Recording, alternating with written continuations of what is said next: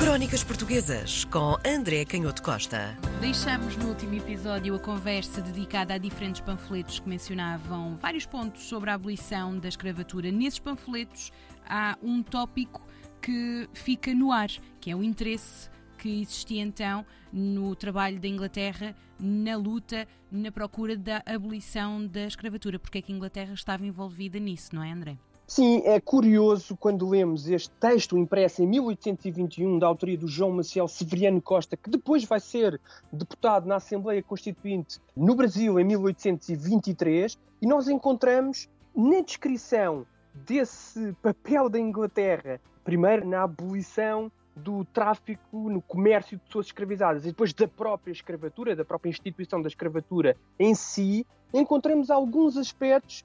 que ainda hoje criam polémica entre os historiadores. Há, por exemplo, um livro muito conhecido do século XX, do Eric Williams, eh, um político muito, muito conhecido, nascido em Trindade e Tobago, eh, país do, do Caribe, e que foi uma colónia inglesa no, desde o final do século XVIII até à sua independência. E o Eric Williams, quando era um jovem intelectual e estudante em Oxford, escreveu este livro que foi publicado logo em 1944 nos Estados Unidos, mas que depois teve alguma dificuldade em encontrar publicação eh, em Inglaterra e que agora volta a ser publicado e volta a ser notícia nos jornais em 2022, precisamente porque há uma recuperação da sua tese. E a tese do Eric Williams, neste excelente livro, é de que o interesse da Inglaterra era mais do que uma intenção humanitária ou filantrópica e que o monopólio dos plantadores de açúcar nas Antilhas, que durante muito tempo tinham favorecido uh, o comércio e a riqueza da, da, coroa inglesa, quando entramos no século XIX e quando a coroa inglesa começa a mudar a sua estrutura económica para uma crescente industrialização e uma necessidade de abrir cada vez mais um mercado livre, isso teria gerado uma contradição entre aquilo que eram as leis e até um certo protecionismo fiscal em relação a estes plantadores de açúcar e à sua necessidade de comprar eh, pessoas escravizadas e, portanto, esse impacto de nova economia inglesa teria alterado completamente a posição da coroa inglesa perante eh, a escravatura. Eu acho que nestes temas, como temos discutido, a questão é muito difícil nós dizermos que foi apenas um dos fatores ou que há um fator absolutamente decisivo. Por exemplo, neste texto do João Maciel Severiano da Costa de 1821, ele não deixa de alguma maneira de falar ou de ter uma perspectiva, enfim, tem algumas ligações com esta tese do século XX do Eric Williams, porque ele é irónico relativamente à posição da Inglaterra. Ele diz: bem, a Irlanda geme e clama perante a opressão em Inglaterra e os povos da Índia não são propriamente filantropicamente governados. O que queria dizer que a Inglaterra, embora tivesse essa posição tão clara relativamente à escravidão, tinha muitas outras posições que mantinham aspectos de opressão e de quase escravidão, como nós sabemos. E não deixa também de falar deste difícil xadrez em relação à economia atlântica e ao papel destas ilhas, da Martinica, de Guadalupe, de São Domingos, do Suriname, e no facto de concorrerem com os géneros tirados da Índia pelos ingleses e de haver um grande receio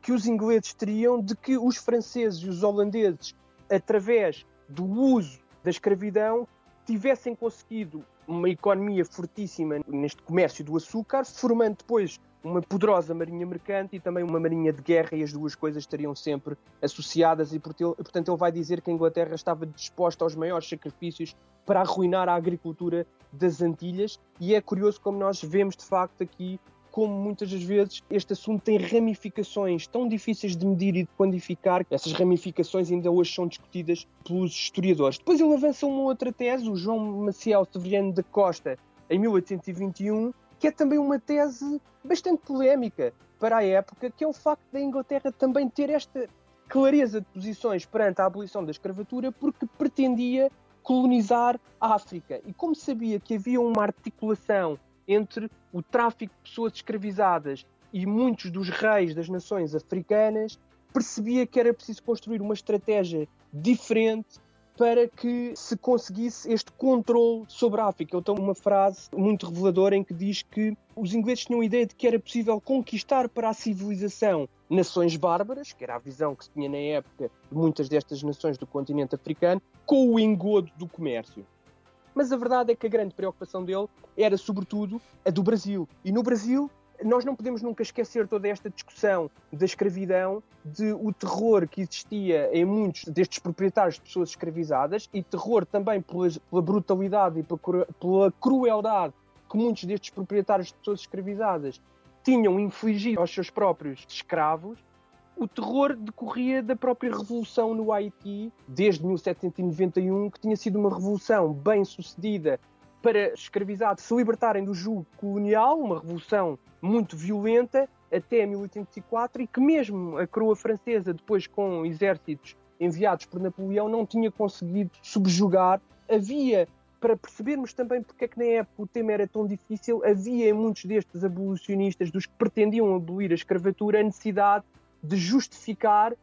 que, em vez de ser um problema, esse exemplo do Haiti era precisamente, ou de São Domingos, como se dizia na época, era precisamente um fator que justificava que era necessário fazer qualquer coisa urgentemente, porque a estrutura da sociedade brasileira, isto vai dizê-lo em 1821 o João Marcelo Severiano da Costa, a estrutura da sociedade brasileira obrigava a resolver o problema. Porque apesar da aparente prosperidade das vilas e cidades, dos grandes engenhos, das grandes fazendas, dos portos, cada vez mais ativos no grande comércio transatlântico da agricultura, havia de facto este problema subterraneamente a funcionar, este vício radical, como eu dizia, que mais tarde iria produzir uma catástrofe ainda mais horrível do que a mera revolução do Haiti e que era uma questão de tempo até se dar essa revolta sangrenta, mais do que justificada pela situação que ele já tinha descrito em que viviam essas pessoas escravizadas. Ele dizia a força de um império é a massa de cidadãos favorecidos por leis sábias e justas. As pessoas escravizadas estavam desligadas de todo o vínculo social. O maldito sistema de trabalho escravo, como ele descrevia todo este sistema político, impedia esta formação de um povo de cidadãos aquilo que ele chama a classe média, que não tem nada a ver com a nossa classe média, a, classe média nesta época e para o João Marcelo Severiano da Costa, é, é, para nós, se calhar, a elite, porque ele distinguia a classe média da nobreza e dos religiosos. A classe média, no fundo, é a classe intermédia, aquele que são os ricos, os proprietários, os negociantes.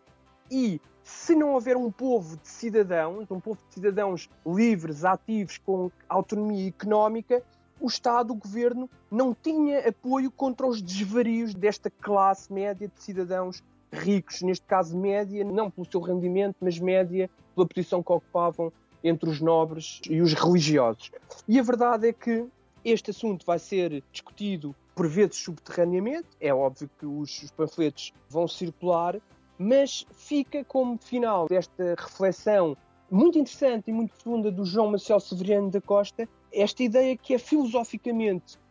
muito informada e que vai para lá de todas as visões mais cínicas ou mais pragmáticas que se pudessem ter sobre uh, o fim da escravidão do ponto de vista da segurança do Estado, diríamos nós hoje, que é a ideia de que o corpo pode ser dominado, mas não a vontade. E onde faltava a vontade, morria a indústria. Portanto, era impossível pensar uma sociedade moderna onde as pessoas não fossem livres, porque era impossível pensar uma sociedade industrializada onde não existissem cidadãos livres.